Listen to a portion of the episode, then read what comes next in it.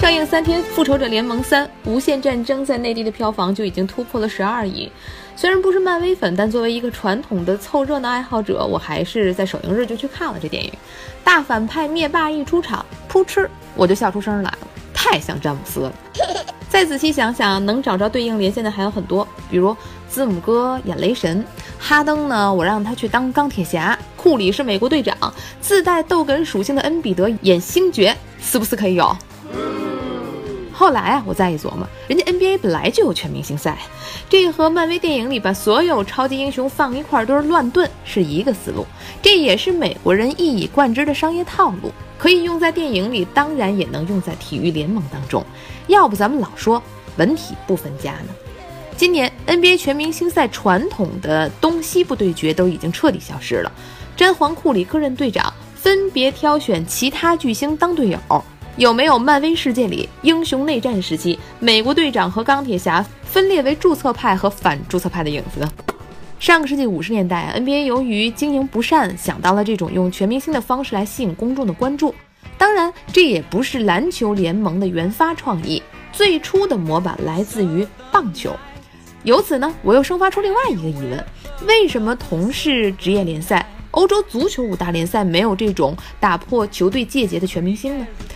后来琢磨了一下，我想可能是因为联赛的构架初始逻辑它就不一样。最明显的就是你这个比赛有没有升降级制度。像欧洲五大联赛，在升降级的压力下，联赛自动就形成了一个金字塔体系，强者愈强，弱者愈弱。像皇马这样的豪门，人家自己就是复仇者联盟，俗称银河战舰嘛。小球会你根本留不住大明星，那么组全明星时要你何用？西甲比较典型，假设咱们一年一度搞一个全明星的盛会，巴拉巴拉一看，这不还是这国家德比吗？皇马打巴萨吗？但 NBA 或者说是美国的职业体育逻辑，那就是很不一样的了。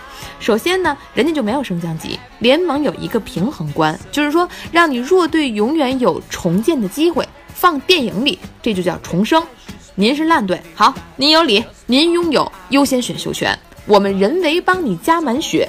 王者归来，比如说七六人经历过艾弗森的黄金时代一蹶不振 N 年，这不通过最近几年的选秀又凑齐了一手好牌。假以时日，天赋们再成长，完全可能迎来一个属于他们的时代吗？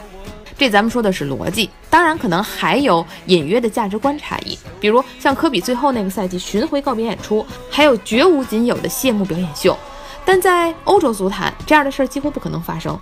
英国人民再尊敬温格，也不可能为了给温格一个 happy ending，让教授最后赢曼联一次。当然，这两种职业联赛的逻辑都各有利弊。比如 NBA 的弱队为了选秀权，近些年来的摆烂是越来越背离体育精神了。